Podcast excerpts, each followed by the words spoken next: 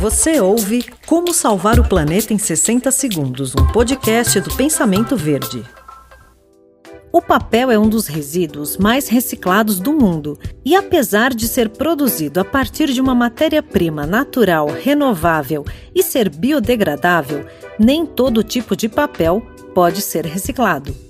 É sempre bom lembrar que papéis engordurados, sujos, aqueles que são autocolantes, além de guardanapos e papel higiênico, são alguns exemplos de papéis que não podem ser reciclados.